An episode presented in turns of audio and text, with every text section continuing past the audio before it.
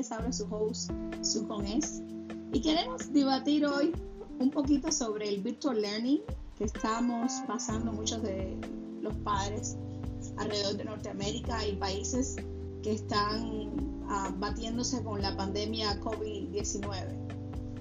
El virtual learning, señores, es un tema bien complicado porque muchos de nosotros padres o trabajamos en la calle o estamos en la casa haciendo nuestro trabajo y tenemos que lidiar con eh, todas las presiones de, de, lo que estamos haciendo, más el cuidado de nuestros hijos por ellos estar en la casa. En muchos casos tenemos casas y familias que tienen más de un niño y estos niños todos están haciendo el virtual learning Quizás también tenemos familias que tienen niños que son más pequeños y tienen otros que están en virtual learning, o tienen que lidiar con todo el, o sea, la dificultad que viene con eso. Lo que he oído de la mayoría de los padres es que es mucho estrés. Es un estrés para tanto la mamá o el papá. Quizás uno o uno lleva más presión que el otro, quizás la, la mujer en esto momentos como es la, organizadora del hogar, la, que está más al cuidado de los niños, está llevando más la presión. Imagínense.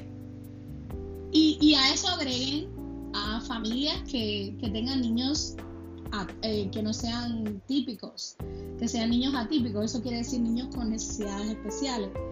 Las dificultades que estas familias pueden estar uh, viviendo porque sabemos que la mayoría de los, de las, de los boards en, las escuelas alrededor de Canadá, en este caso un ejemplo, Ontario, que es donde nos situamos, ah, no tienen la capacidad de personal o los apoyos, quizás el tipo de programación para llevar estas clases virtuales a los, a los pequeños y a los estudiantes.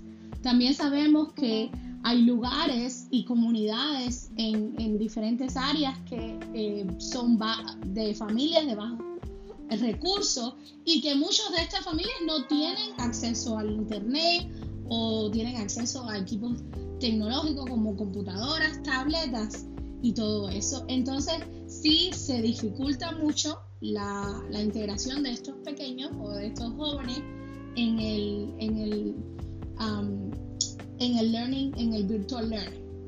Entonces, ¿cómo ustedes están ahora llevando la situación? ¿Cómo se sienten? ¿Se sienten con presión? ¿Se sienten que están al tirar la toalla? ¿Se sienten como que sus hijos están aprendiendo mejor o no? En mi caso, sin dar información de mi vida personal, les puedo contar que mis hijos están aprendiendo pero que muchas veces yo también tengo que tomar mi tiempo y dedicarles particularmente a ellos para que agarren un poquito más de lo que les están enseñando. La razón es porque mis hijos ah, son niños con capacidades excepcionales y no son típicos, o necesitan un poco más de apoyo. Eso me da un poco de presión como madre, a la misma vez tengo que cuidar a una pequeña que tengo en casa y tengo que lidiar con las situaciones de la vida cotidiana y apoyar a mi esposo que está haciendo su uh, degree. Y um, yo también quería regresar a la escuela para tomar unos cursos y aplicar para mi master's. Pero bueno uh, la cosa no, no está yendo muy bien en el sentido de que me siento muy presionada con todo esto. Y es muy difícil, muy difícil sobrellevar el virtual learning de los niños en la casa, la más pequeña, y además hacer mis propias cosas. Además de, que yo estoy muy ocupada haciendo otro tipo de cosas uh, que tengo en mi vida profesional.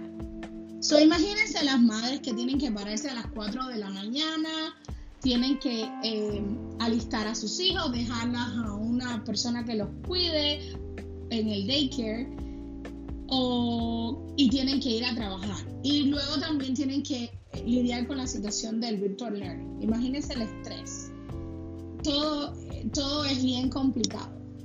Entonces, yo quiero que ustedes me escriban y me digan cómo eh, les está yendo en esta situación de lockdown en esta situación de pandemia con el asunto del, del virtual learning de los niños. ¿Sienten ustedes que sus hijos están recibiendo suficiente apoyo de parte de sus escuelas? ¿Sienten que están aprendiendo? ¿Sienten que el estrés está rebasando eh, el interés de aprender? ¿Y cómo ustedes como mujeres se sienten? ¿Tienen tiempo? Porque yo no tengo tiempo ni de hacerme las uñas de los pies. Y no tengo mucho tiempo de hacer nada para mí. Ay, o que los días se me conectan con las noches y que al otro día ya llegó sin haberme dado cuenta. Así que no sé, escríbanme y cuéntenme de sus experiencias y díganme cómo les ha ido. Nos vemos en el próximo episodio, Mujeres de hoy, tú que eres mujer de hoy, que tienes que vivir los acontecimientos y los perjuicios que la sociedad nos tira. Síguenos en nuestro programa, Mujeres de hoy. Aquí tu host, Su con S, te espera en el próximo episodio. Buenas noches.